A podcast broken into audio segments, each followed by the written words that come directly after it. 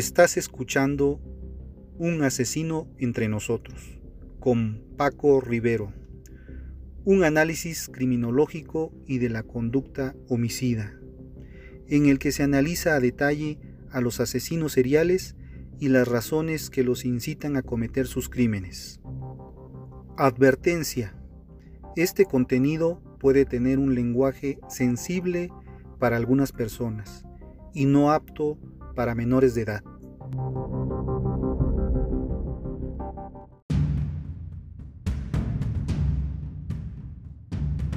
¿Has tenido miedo alguna vez? El miedo es una profecía que por su propia naturaleza se cumple. A muchos les perjudica el propio miedo. Muchos se encuentran con sus hados por temerlos. Séneca. Andy Grobie antiguo director ejecutivo de Intel, declaró con notoriedad alguna vez, solo sobreviven los paranoicos. Y tal vez sea cierto, pero también sabemos que, con frecuencia, los paranoicos se autodestruyen más rápido y de forma más espectacular que cualquiera de sus enemigos. Séneca tenía acceso y conocimiento a la élite más poderosa de Roma, por lo que seguro vio el desarrollo de esta dinámica muy de cerca. Nerón, el estudiante cuyos excesos Séneca intentó refrenar, no solo asesinó a su propia madre y a su esposa, con el tiempo también se volvió en contra de Séneca, su mentor. La combinación de poder, temor y manía puede ser mortal. El líder, convencido de que lo pueden traicionar, actúa primero y traiciona primero. Temeroso de no agradar, se esfuerza a tal grado por agradar que sucede todo lo contrario. Convencido de su mala dirección, quiere controlarlo todo y se convierte en la fuente de la mala dirección. Y así sucesivamente, nos infligimos ciegamente las cosas que tememos o nos horrorizan.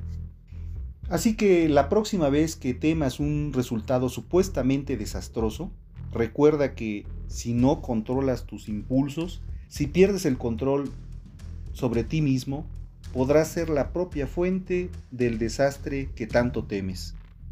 Recuerda también que le ha pasado a personas más inteligentes, poderosas y exitosas. También nos puede pasar a nosotros.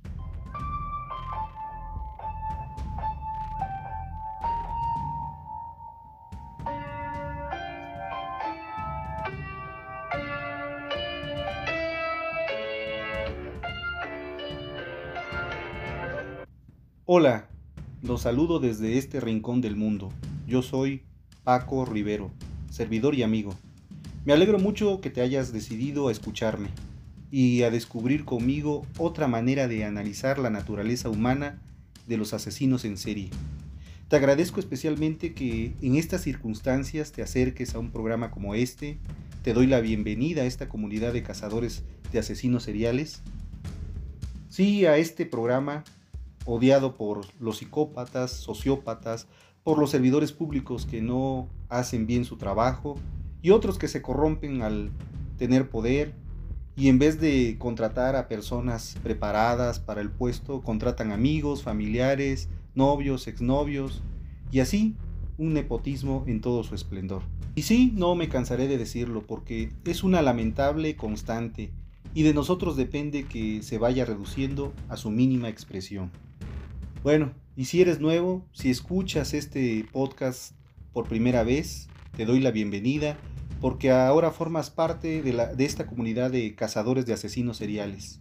Y si eres de los fieles seguidores que ya llevan tiempo escuchándome, que ya te suscribiste, que participas con tus comentarios formando parte de una comunidad, te agradezco que lo sigas haciendo.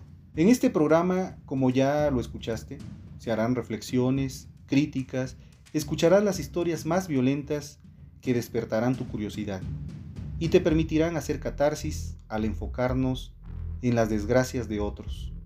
Y todo esto lo podrás hacer si estás atrapado en el tráfico, mientras cocinas, mientras corres, haces deporte, estudias o simplemente mientras te transportas rumbo a casa. Pero si ya estás en casa, en tu cama, yo te recomiendo que apagues la luz y escuches. Ponte cómodo y disponte a escuchar este interesante episodio de Un asesino entre nosotros. Antes de dar inicio con este programa, quiero recordarles que este programa es para ti. Sí, para ti que estás escuchando. Sí, ya sé que para ti solo soy una voz que escuchas porque estás en busca de algo interesante. Pues ¿qué crees? Ya lo encontraste. Y tenemos una cita cada semana.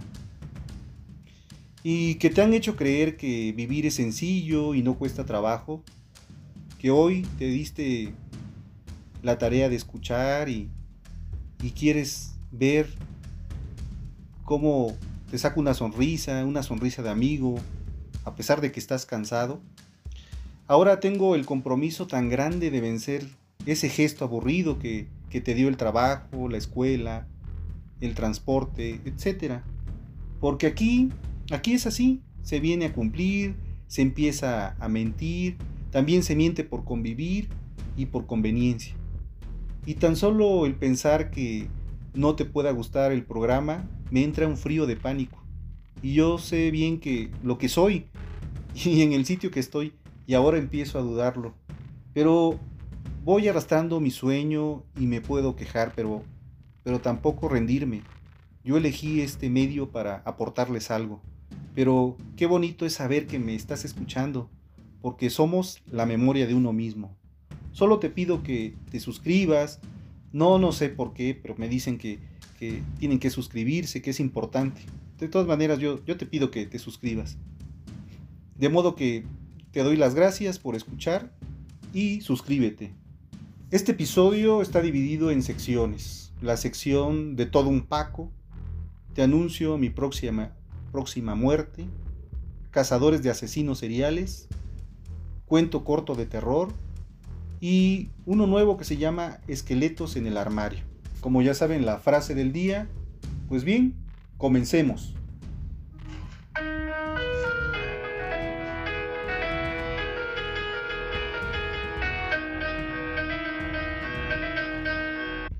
Te pregunto, ¿de qué te sirve tener la razón? Tantas personas que pelean y pelean en un mismo lugar por defender tener la razón. Y es el ego el que la reclama. Muchas veces todos nos dejamos atrapar en discusiones absurdas. Ahora te pregunto, ¿para qué necesitas que te den la razón?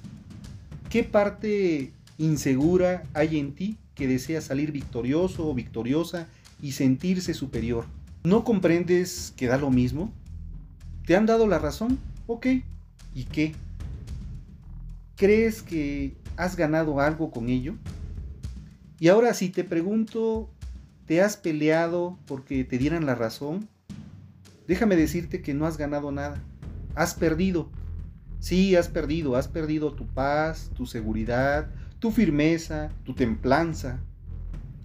Una persona segura de sí misma, en paz, con su visión del mundo y con lo que es, no se desestabiliza por la razón como mucho, expone lo que opina y cómo se siente. Si los demás están de acuerdo, fantástico. Y si no lo están, también fantástico. No hay una diferencia, no supone un gran conflicto, no se acaba el mundo. Por eso, la próxima vez que no te den la razón, sonríe, no pasa nada. No vas a ser menos que antes. No tienen por qué pensar como tú, no tienen por qué aprobarte o entenderte. Tu ego herido e inseguro es el que persigue la razón, el que desea convencer, el que se siente que muere si no están de acuerdo con él. De verdad, no es tan importante que te den la razón. Cuando hayas ampliado tu perspectiva y estés realmente en paz contigo y con el mundo, lo comprenderás. Escoge tus batallas. Quiero que recuerdes que tengo una opinión, pero es mi opinión, podría estar mal y por qué arruinar la tuya.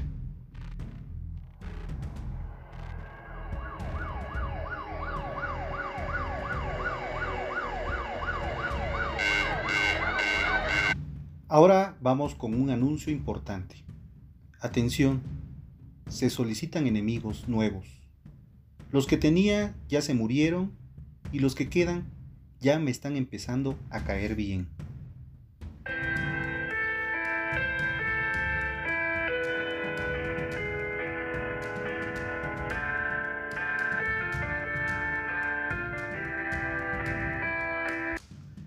Hace poco fui a ver a mi padre. Mi padre fue militar, se retiró con el grado de mayor. Me gustó verlo sano, fuerte, y me recitó un poema que me gustó, y habla de que no estamos viejos, tan solo nos agarró la tarde. Es por ello que quiero dedicarle estas líneas a mi padre, claro, si tú no tienes ningún inconveniente. ¿Que me estoy poniendo viejo? ¿Poniéndome viejo yo? No, no me estoy poniendo viejo. El poema de Víctor Hugo, que nos puede ser de, de mucha utilidad si lo interiorizamos. Te estás volviendo viejo, me dijeron. Has dejado de ser tú, te estás volviendo amargado y solitario. Y el autor responde, no, no me estoy volviendo viejo. Quizás me estoy volviendo sabio y te voy a decir por qué. Ya he dejado de hacer lo que a otros les agrada que yo hiciera, para convertirme en lo que a mí me gusta hacer. He dejado de buscar aceptación de la gente para aceptarme a mí mismo. He dejado atrás esos espejos mentirosos que me engañaron sin piedad. No, no me estoy volviendo viejo, me estoy volviendo asertivo, selectivo de lugares y personas, costumbres e ideologías. Ya dejé ir apegos, lastres y dolores innecesarios. Ya dejé ir personas tóxicas y almas que me dañaron. Y quiero que sepas que no es por amargura, es por salud. Ya dejé las noches de fiesta por insomnios de aprendizaje. Dejé de vivir historias que nunca me llevaron a ningún lado y que solo lo viví en mi mente. Ya no las vivo, ahora las escribo. Ya logré hacer a un lado a los estereotipos que tanto me marcaron, porque eran impuestos. ¿Cómo llegué a dañar a gente precisamente por estereotiparlas? Ya dejé también de usar maquillaje y pinturas para el pelo, solo ocultaban mis heridas. Esas las dejo ahí. Por algo las tengo. Ahora llevo un libro que embellece mi mente. Cambié las farras y las ingestas desmedidas de vino y alcohol por tazas de café o té. Ya me olvidé de idealizar la vida. Ahora la estoy viviendo. No, te repito, no estoy envejeciendo. Ahora llevo en mi alma esa lozanía que debía haber usado antes. Y en mi corazón llevo también esa inocencia de quien a diario descubre algo nuevo. Llevo en mis manos la ternura de un capullo que al abrirlas expandirá sus alas, con objeto de ayudar y sanar a más gente. E iré a sitios inalcanzables, dejé la frivolidad de lo material para llevar una vida más espiritual. Llevo en mi rostro la sonrisa que se escapa traviesa al observar la simplicidad de la naturaleza. Llevo en mis oídos el trinar dulce y bello de las aves al oírla al despertar, y esto alegrará mi andar. No, no me estoy volviendo viejo, me estoy volviendo selectivo, apostando mi tiempo a lo intangible, reescribiendo el cuento que alguna vez leí o me contaron, reentendiendo lo que quizás no quise entender, redescubriendo nuevos mundos y rescatando aquellos libros que a media página yo ya había olvidado. Me estoy volviendo más prudente, dejando a un lado esos arrebatos que nada enseñan pero cómo dañan. Estoy aprendiendo a hablar de cosas trascendentes, estoy aprendiendo a, cultivar el conocimiento, estoy sembrando ideales y terminando de forjar mi destino. No, no me estoy volviendo viejo al dormirme temprano los sábados, es que también el domingo hay que despertar temprano y disfrutar del café sin prisas y leer en calma un poemario. No, no es vejez por lo que camino tan lento. Es para observar la torpeza de los que a prisa andan y tropiezan con el descontento. No, no es por vejez por lo que a veces se guarda silencio. Es simplemente porque no a toda palabra hay que hacerle eco. Te repito, no, no estoy viejo, estoy comenzando a vivir lo que realmente me interesa. En mi reflexión final pienso que el poema del gran Víctor Hugo realza nuestra condición humana. Sus palabras encierran sabiduría, aquella que alcanzamos con los años. En lo personal, me gustó tanto que no pude desaprovechar la ocasión para compartirlos con ustedes, que escuchan este prestigioso podcast de un asesino entre nosotros. El momento es oportuno, sin duda, que estamos viviendo nuevas realidades en donde la mayoría hemos dado un giro de 360 grados, un cambio que precisábamos desde hace mucho tiempo.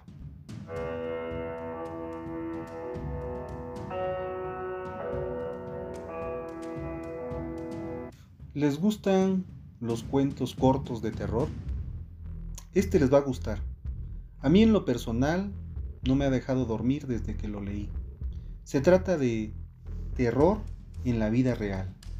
La imagen más clara de la vida vacía es la del hombre suburbano, que se levanta a la misma hora todas las mañanas de lunes a viernes, toma el mismo tren para ir a trabajar a la ciudad, realiza las mismas tareas en la oficina, almuerza en el mismo lugar deja las mismas propinas para la mesera de todos los días. Llega a casa en el mismo tren todas las noches.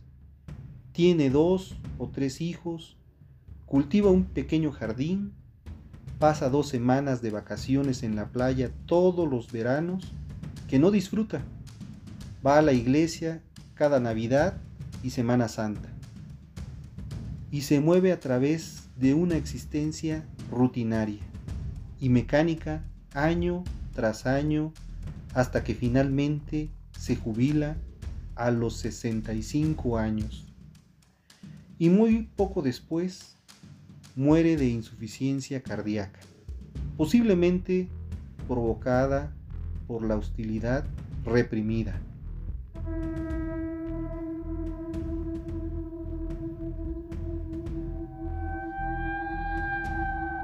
Ahora hablemos de por qué somos así. ¿Por qué somos malos? ¿Por qué somos malos con quien amamos?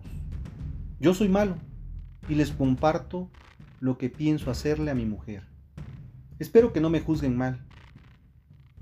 Maldad. Te voy a matar de amor. Fíjate que te prevengo por si aún quieres salvarte. Pero si te pierdes, me voy a adueñar de cada centímetro de tu alma te voy a subir al infierno y voy a quemarte de ganas. Apuntala bien las puertas de tu rutina. Cariño, que te guardo una tormenta de mil demonios y un ejército de besos alados. No va a quedarte piel sin caricia, ni corazón que no tiemble. No te fíes de mí, te estoy avisando, porque voy a robarte tus días y sobre todo tus noches para llenarlas de vida.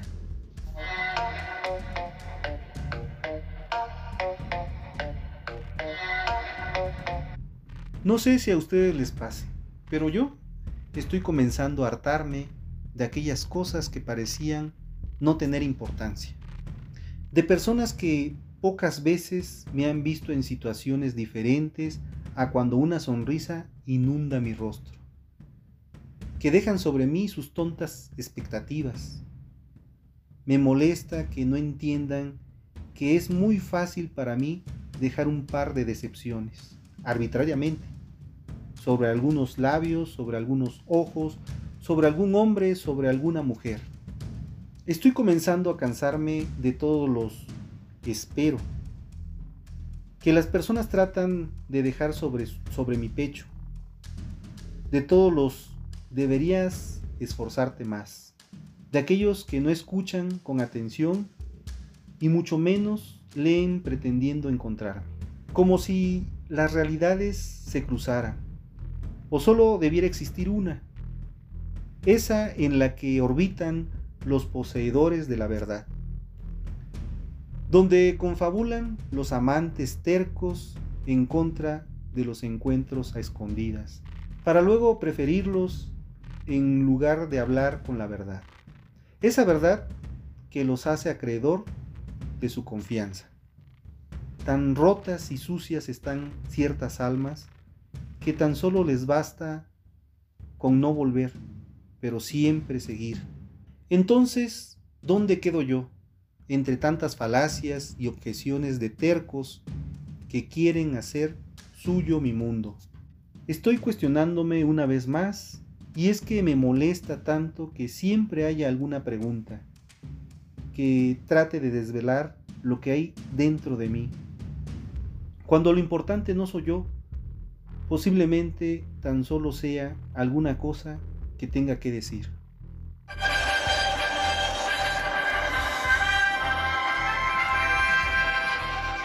Cuando era pequeño, mi papá me regaló un cómic. Era del hombre araña, un joven que tenía los mismos problemas que cualquier joven. Ropa limpia, que ponerse, clases en la escuela, novias, le faltaba dinero, trabajo mal pagado. Era un caos, pero me gustaba. Después encontré otro cómic de Superman. Era perfecto, se escondía detrás de un hombre imperfecto. Todo lo podía, no tenía problema alguno, pero ¿saben? Qué difícil es ser perfecto. Para todos. Amerita una gran responsabilidad. Es por ello que quiero hablarles del superhombre. El superhombre no se puede identificar con una clase social, con privilegios que le puedan venir por la tradición o que descanse en su poder social, con la aristocracia, por ejemplo, ni con un grupo definido biológicamente, con una raza, pues los genes no son una garantía de excelencia pero lo podemos reconocer a partir de su conducta moral. Superhombre rechaza la moral de esclavo, la humildad, la mansedumbre, la prudencia que esconde la cobardía, la castidad, la obediencia como sometimiento a una regla exterior, la paciencia, consecuencia del sometimiento a un destino o a un mandato, el servilismo, la mezquindad, el rencor. El superhombre rechaza la conducta gregaria, detesta la moral del rebaño, la conducta de los que siguen a la mayoría, de los que siguen normas morales ya establecidas, como consecuencia de su capacidad y determinación para crear valores. No los toma prestados de los que la sociedad le ofrece, por lo que su conducta será distinta a la de los demás. Crea valores. Los valores, valores morales, no existen en el mundo trascendente. Son invenciones de los seres humanos. Pero no todos los hombres los crean. Muchos, la mayoría, se encuentran con los valores ya creados por otros. Siguen las modas, los estilos vitales vigentes. El primer rasgo del superhombre es precisamente este. Inventa las normas morales a las que él mismo se somete. Pero este rasgo no es suficiente para definir al superhombre, pues no vale que cree o invente cualquier valor, además ha de crear valores que sean fieles al mundo de la vida y que le permitan expresar adecuadamente su peculiaridad, su propia personalidad y riqueza. Vive en la finitud, no cree en ninguna realidad trascendente, ni en Dios, ni en un destino privilegiado para los seres humanos. Una raza, una nación o un grupo no cree que la vida tenga un sentido, como no sea el que él mismo le ha dado. Acepta la vida con sus limitaciones, no se oculta las dimensiones terribles de la existencia, el sufrimiento, la enfermedad, la muerte. Es dionisiaco. Le gustan los riesgos, las nuevas experiencias, los caminos no frecuentados, el enfrentamiento, las pruebas difíciles. No está preocupado ni por el placer, ni por el dolor, ni propio ni ajeno, pues pone por encima de ellos el desarrollo de su voluntad y de su, y de su espíritu. Es duro consigo mismo y con los demás. Es valiente, no huye del dolor ni de ninguna forma de sufrimiento. Sabe que de estas experiencias puede salir enriquecido, puede crecer. Es contrario al igualitarismo, ama la exuberancia de la vida, le gusta desarrollar en él mismo y en los demás aquello que le es más propio. No tiene miedo a la diferencia. Ama la intensidad de la vida, la alegría, el entusiasmo, la salud, el amor sexual, la belleza corporal y espiritual. Puede ser magnánimo, generoso, como una muestra de la riqueza de su voluntad. En conclusión, el superhombre es la afirmación enérgica de la vida y el creador y dueño de sí mismo y de su vida. Es un espíritu libre. Nietzsche.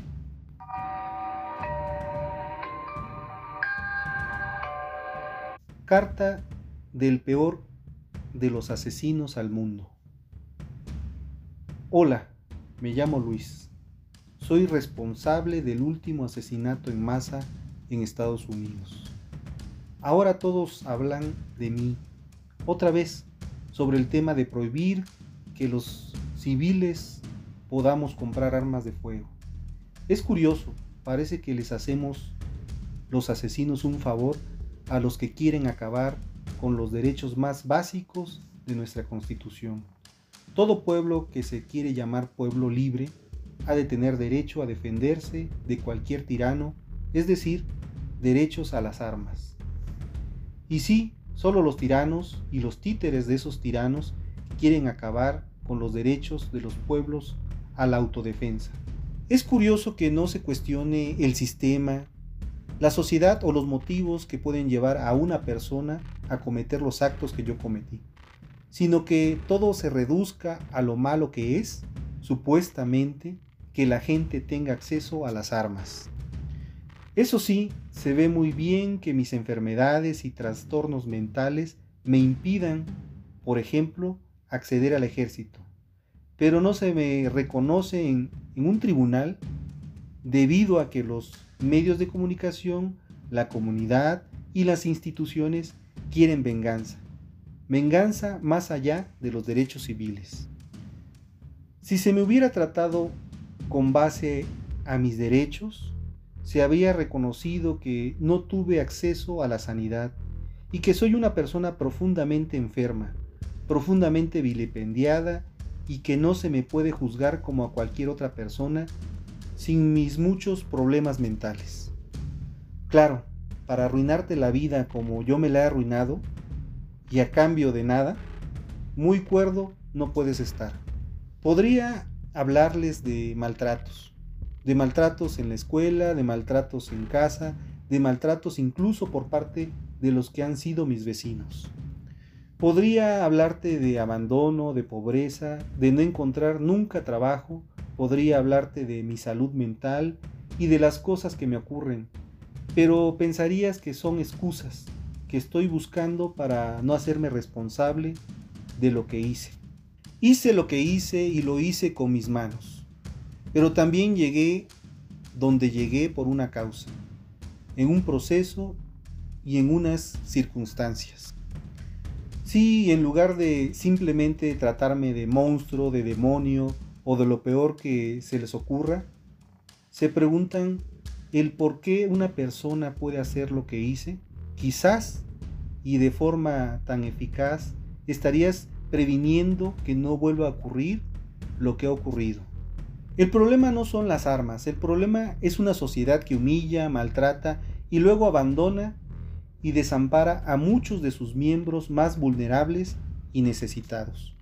Una sociedad corrupta, decadente y envilecida, una sociedad que se mueve por modas, donde hay víctimas de primera, de segunda y de tercera, y donde a su vez hay discapacitados de primera, de segunda y de tercera. En fin, El problema es que tenemos una sociedad empeñada en crear monstruos que luego se echa las manos a la cabeza cuando sus monstruos se comportan como monstruos. Yo asumiré mis culpas, pero díganme ustedes, ¿asumirán ustedes sus culpas? Los médicos que me trataron, los servicios sociales que me dejaron en manos de unos padres terribles, los niños que me despreciaban y que se reían de mí e incluso me pegaban y torturaban, los maestros que me miraban hacia otra parte y que me culpaban a mí de las agresiones que sufrían? ¿Qué sentencia hay para toda esa gente, tan responsable como yo, de esta matanza? No, no, no, les voy a pedir perdón. Yo, yo soy su monstruo, soy su responsabilidad. No le echen la culpa a las armas de fuego, échenmela a mí, échenme, échensela a ustedes. Merecían morir las personas a las que maté. No lo sé, no las conocía. Solo sé que estoy de acuerdo con ustedes en una cosa. Ojalá no hubiera nacido. Pero no, no como ustedes dirían, que por el daño que yo les he hecho, sino por el daño que ustedes me han hecho a mí.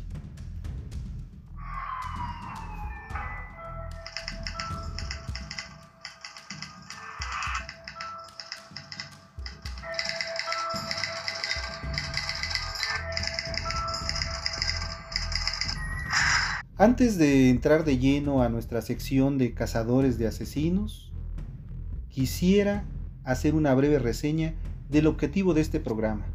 A través de la historia se han conocido una diversidad de asesinos seriales, cada uno caracterizado por un tipo de conducta durante el acto criminal. Los asesinos en serie están específicamente motivados por una multiplicidad de impulsos psicológicos sobre todo por ansias de poder y compulsión sexual. En este programa, en este podcast, se analizan historias verídicas de hombres y mujeres que cometieron crímenes terribles e inhumanos, despojados de todo atisbo de moralidad, arrepentimiento o empatía, incurriendo en la repetición sistemática de patrones de conductas criminales, llegando a convertirse en asesinos seriales. Pero no todo gira en torno a la crónica de dichos crímenes, sino también se adentra en la mente de estos individuos. Se repasa sus perfiles psicológicos, eventos traumáticos de sus vidas en la infancia y obsesiones. También se hace un breve recorrido por la historia del crimen violento y los orígenes de la criminología. Se muestra con firme detenimiento la diferencia entre asesinos seriales, asesinos en masas y asesinos relámpago y otras subcategorías, haciendo especial énfasis en el tipo de criminal más peligroso, el psicópata. Finalmente se analiza el impacto mediático y cultural de algunos de los asesinos seriales más aberrantes de la historia. Pues bien, llegó el momento esperado la sección de cazadores de asesinos seriales. Llegó el momento de que apagues la luz y escuches. Ponte cómodo y disponte a escuchar este interesante capítulo de un asesino entre nosotros. Quédate conmigo, en este episodio hablaremos de el primer asesino serial en México, Felipe Nerio Espinosa Chávez. El primer asesino serial de México. Felipe Nerio Espinosa Chávez o Espinosa Chávez. Nació en 1836 y falleció en el condado de Fairmont, Nuevo México, Estados Unidos, en 1863. Fue un mexicano rebelde, contrario a la ocupación estadounidense en Nuevo México y asesino en serie. Oficialmente es el primer asesino en serie de nacionalidad mexicana del cual se tenga registrado adelantándose casi con 20 años a los crímenes de Francisco Guerrero, suscitados entre 1880 y 1908.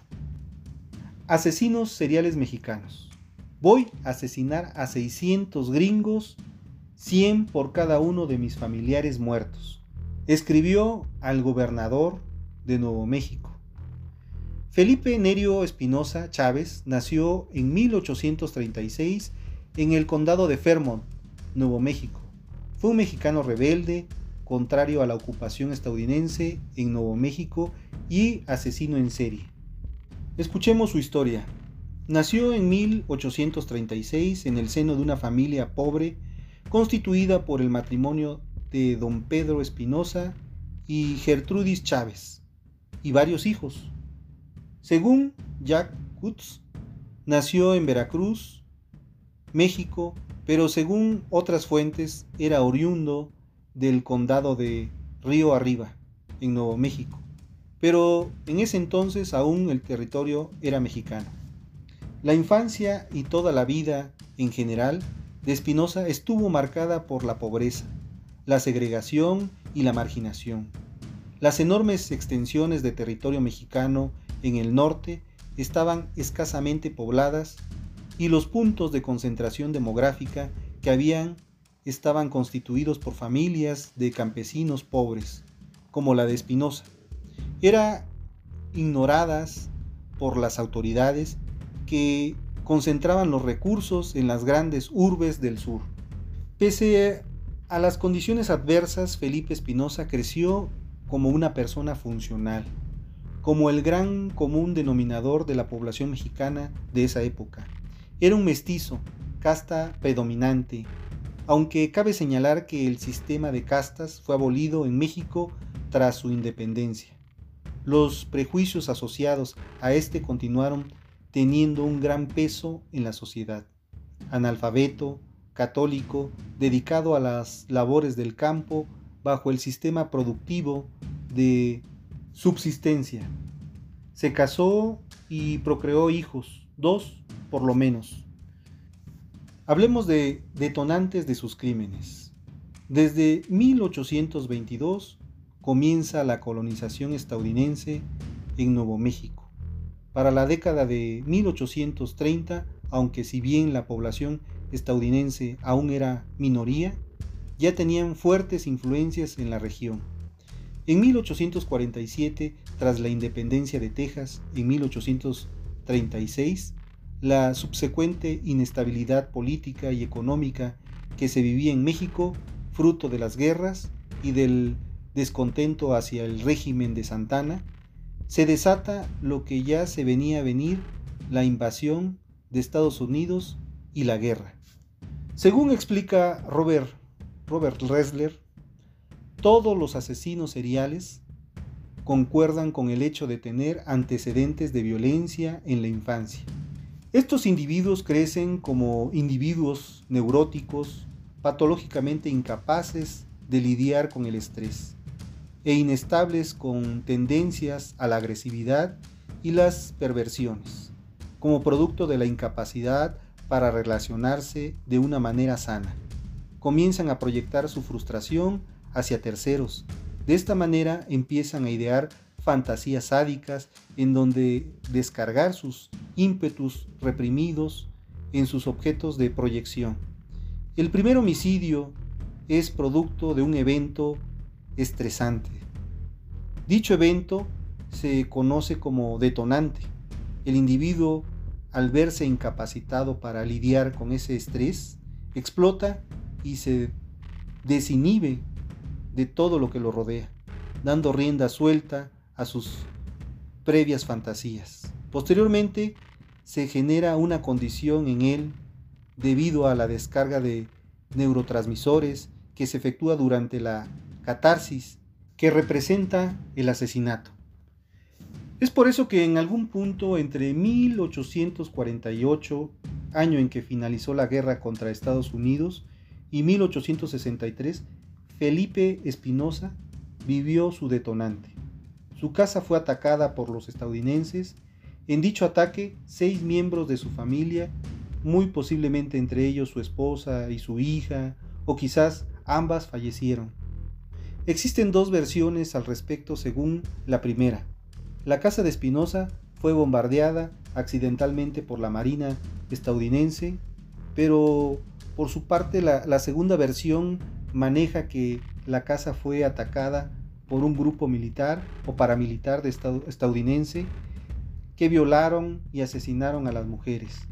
Como fuera que haya sucedido, esto naturalmente despertó en él un odio visceral hacia los estadounidenses. Basándonos en la descripción anteriormente citada, Ressler sobre los asesinos en serie sale a relucir que Felipe Espinosa fue un asesino serial atípico hasta un cierto punto, ya que el detonante no tiene que ser un evento traumático. Además, la perspectiva que le da la segunda versión abre la posibilidad de que los crímenes de Espinosa no describieran un carácter serial, sino más bien que fueron una respuesta bélica, una posible insurgencia. Oficialmente se describe a Felipe Espinosa como un asesino misionero, nómada, motivado por odio racial y que asesinaba en grupo. La primera víctima fue asesinada en mayo de 1863. Fue descuartizado y su corazón fue sustraído. Junto con sus hermanos, José Vicente Espinosa asesinó a 32 estadounidenses, tanto hombres como mujeres efectuaba con armas de fuego y supuestamente descuartizaba y evisceraba a sus víctimas, disponiéndolos de los cadáveres en una clara intención de llamar la atención. Supuestamente Felipe Espinosa envió varias cartas al gobernador, por ese entonces el gobernador de Nuevo México, John Evans. La primera carta que le envió amenazaba con asesinar a 600 gringos 100 por cada uno de sus familiares muertos. En otra misiva exigía inmunidad para él y para toda su familia, que se le pidiera perdón públicamente, eso le pedía al gobernador Evans, y que se le indemnizara con 20 kilómetros cuadrados, de los cuales estarían fuera de la jurisdicción de las autoridades. De no cumplirse sus demandas, mataría 500 gringos más aparte los 600 ya condenados. A finales de 1863 se encomendó una excursión de captura o ejecución, constituida por tres soldados. Al aventurero Tom Tobin, ya antes se había implementado varios esfuerzos para aprender a los hermanos Espinosa, pero nada había resultado. Tobin logró lo que hasta ese momento había sido imposible encontró el campamento de los forajidos, se desató un tiroteo entre ambos bandos, en el cual los dos hermanos Espinosa perecieron. Ambos, a ambos se les cortaron las manos, la cabeza, post-mortem, las cuales fueron llevadas a Fort Gerald ante el gobernador para dar testimonio de la muerte de los asesinos. Se desconocen cuáles fueron cuál fue el destino final de los restos mortales de Espinosa. Hasta la fecha viven sus descendientes de Espinosa que están convencidos de que su antepasado fue satanizado por las autoridades y la prensa de la época. Recientes investigaciones han apuntado a la teoría de que los crímenes imputados a Espinosa pudieron haber sido falsas inculpaciones de en ese entonces gobierno estadounidense en Nuevo México para justificar sus ejecuciones.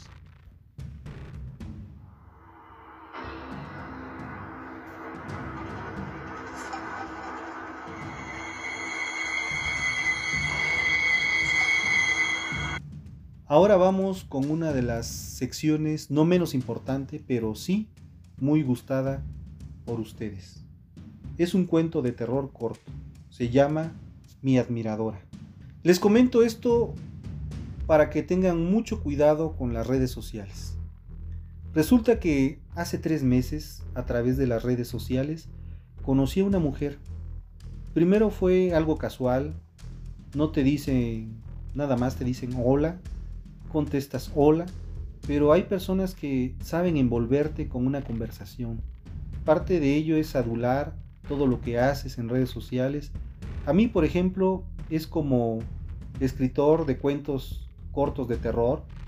Ustedes saben, publicando historias de asesinatos, de brujas, de fantasmas, de desaparecidos, sobre lo sobrenatural, enterrados vivos, etc. Fue un día que recibí un mensaje adulador en que mencionaban que le había gustado todo lo que escribía, que de dónde sacaba tantas historias, decía que admiraba mi trabajo, me pidió que le diera algún número de teléfono o correo electrónico para mantener contacto. Por supuesto, creé un nuevo correo electrónico y por ese medio nos comunicábamos. Nos escribíamos, eh, declarándose mi fiel admiradora, me animaba a escribir un libro de todos los relatos cortos que escribía. Me pareció una buena idea, me gustaba que me impulsara y que me animara con, con continuar con mi trabajo de escritor. Me daba consejos y me decía algunas recomendaciones a mis relatos cortos. Así logramos tener una sinergia, ella leyéndome y yo haciendo lo que me gusta hacer, escribir. En cada historia que publicaba siempre me decía comentarios agradables, comentarios constructivos de mis historias. En algún momento estuve tentado a dar el primer paso, pero ¿de qué forma podría llamar su atención? Empezamos a hablar de cosas personales, un tema nos llevó a otro, ambos hablamos de cosas de terror cosas que nos causaban miedo. Luego comenzamos a hablar de cosas personales. En fin, un tema nos llevó a otro. Comenzamos a hablar de nuestros gustos, aparte del terror, y no podía faltar las fotos, burlándose de su belleza. Me decía, te mando esta foto para que tengas con qué espantar a los ratones. Yo le respondía, te ves hermosa. Después pasamos a las videollamadas, los audios, y varias cosas más, que yo esperaba con ansias los momentos para poder platicar. Ya teníamos predeterminados nuestros momentos exactos para llamarnos, para escribirnos, eso para causarnos ansiedad, esperar con gusto esos momentos, me encontraba tan ilusionado, si no es que hasta enamorado. Después de tantas de tanta espera, por fin llegó la esperada cita el momento en que nos veríamos en persona. Todo fue tan planeado, yo por supuesto con flores, con chocolates amargos, que previamente ella me había dicho eran sus favoritos. Unos condones, claro. Uno siempre debe estar prevenido.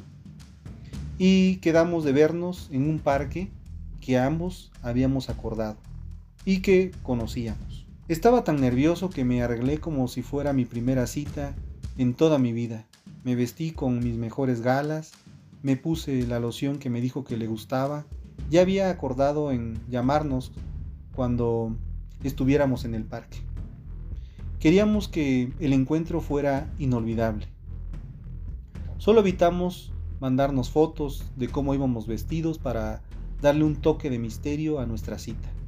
Así que todo era con la información que teníamos uno del otro y tomando en consideración las fotos que nos habíamos mandado, rogándole a Dios que no hubiera mentido tanto con el Photoshop.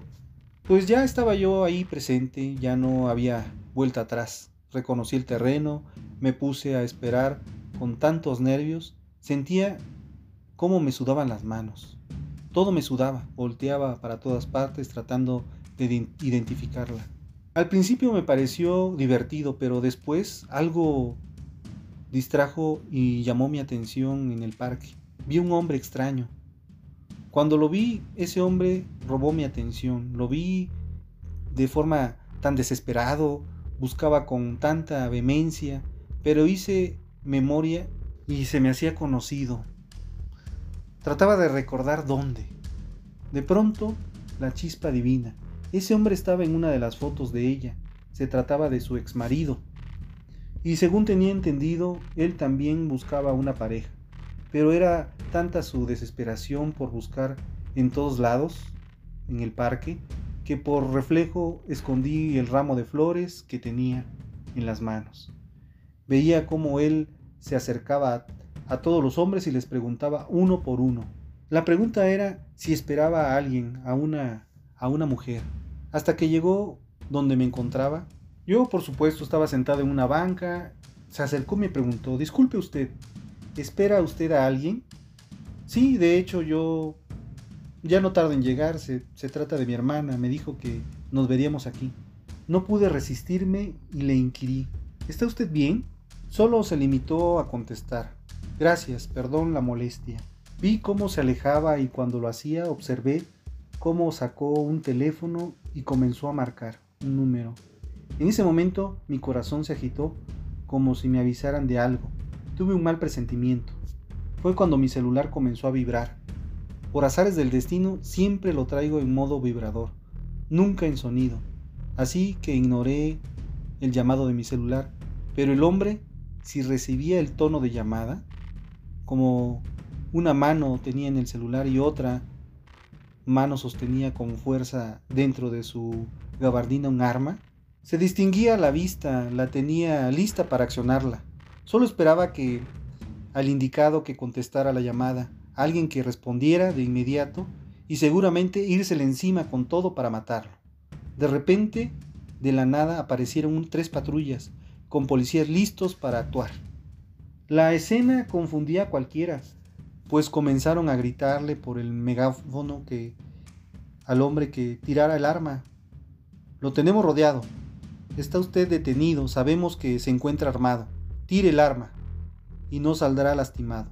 De lo contrario, dispararemos. Tiene 10 segundos para entregarse. Eso fue lo que le decían los policías.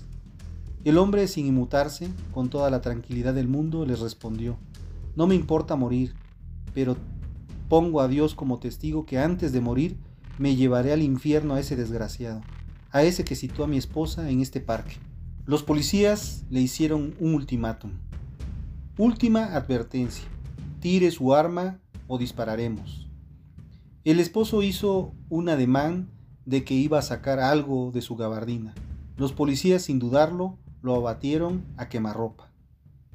Aunque lo que había sacado era el celular con una última llamada hacia el mío. Asustado, muerto de miedo por lo ocurrido, aún así llegué a casa como pude. Con nervios y con todo, entré a la red para saber si había alguna noticia al respecto.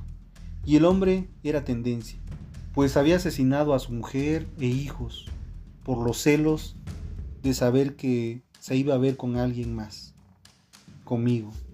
Han pasado varios días de lo ocurrido. Y hoy me llegó un mensaje a mi celular que decía, perdón por no haber llegado a la cita. Él se enteró, alguien le dijo de lo nuestro.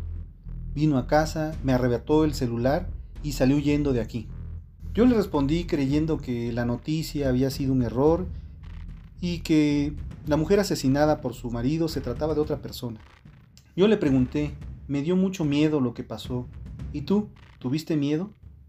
Y ella me contestó, cuando vivía, sí, ahora ya no. Las redes sociales nos acercan a las personas, pero también a la muerte. Mantente alerta de tus seres queridos. No sabemos qué clase de monstruos están detrás de la pantalla, aparte de los chacales disfrazados de conocidos que cuentan a los demás todo lo que pasan en tus redes sociales.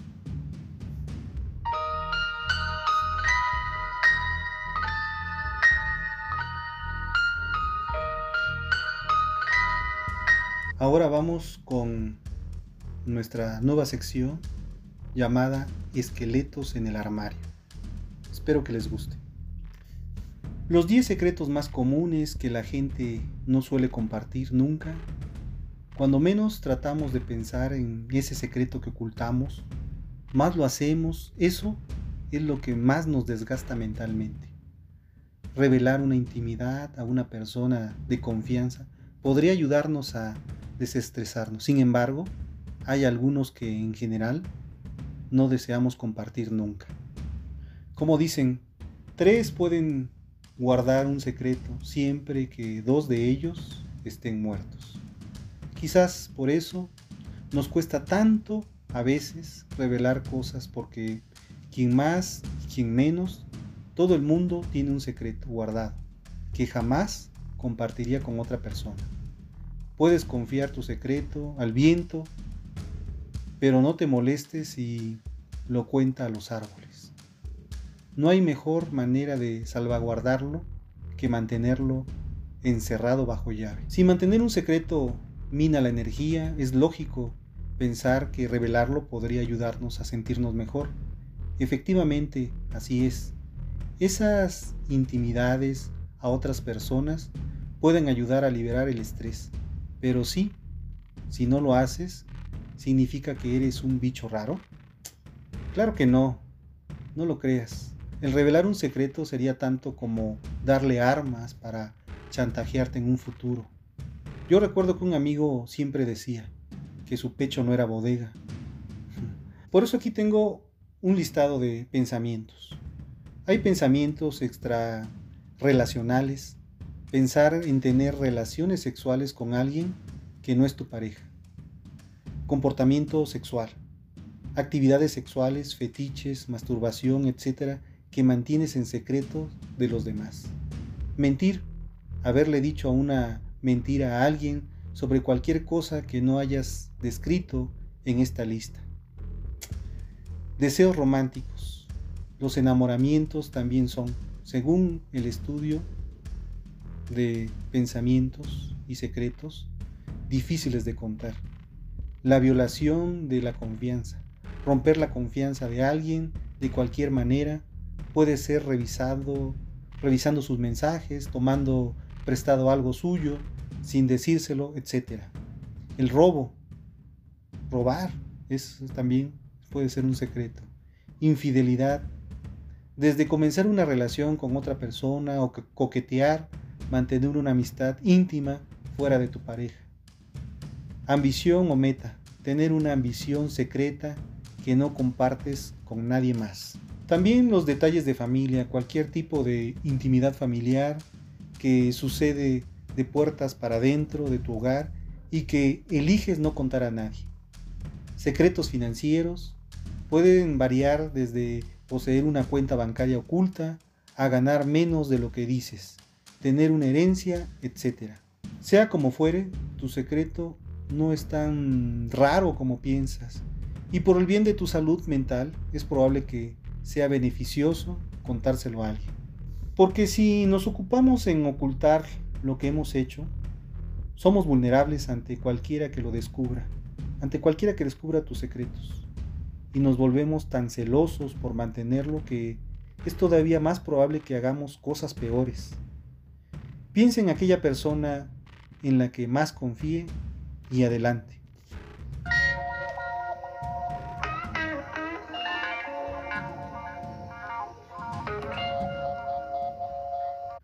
Ahora vamos con la frase del día.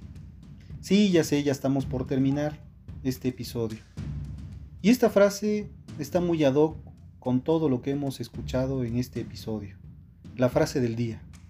Como no estás experimentado en las cosas del mundo, todas las cosas que tienen dificultad te parecen imposibles.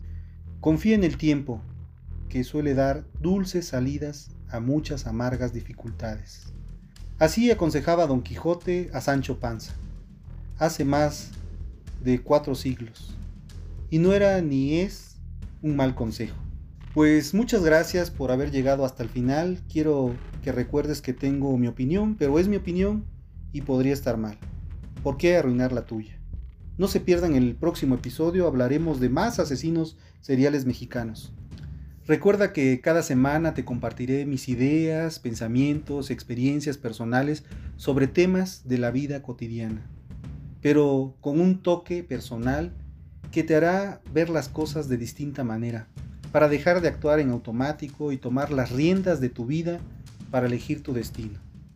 Significaría mucho para mí si, te suscribes, si me sigues en mis redes sociales, si me comentas, si me compartes con tus amigos, también asegúrate de dejar un comentario con ideas para un próximo episodio o si tienes algún consejo para mejorar el podcast, te lo agradecería mucho. Les doy las gracias por escucharme, por todos los comentarios que me dejan. Créanme que todos, todos, todos los comentarios los, los reviso, los leo. Créanme que hemos puesto en práctica todo lo que nos dicen. Gracias por el apoyo que hemos recibido en este podcast. Realmente ese apoyo ha servido de mucho para seguir creciendo y para mejorarlo. seguir también creando nuevo contenido para ustedes. Espero sus comentarios, no me despido, solo les digo hasta el próximo episodio. Gracias por invertir tu valioso tiempo en escucharme. Ojalá te sientas gratificado por la inversión del tiempo que, que hiciste conmigo. Un abrazo lleno de bendiciones, infinitas gracias y gracias por estar. Y recuerda que quien convive con monstruos debe tener mucho cuidado de no convertirse en uno de ellos. Mi nombre es Paco Rivero, este es Un asesino entre nosotros. Y nos escuchamos la próxima semana. Hasta entonces.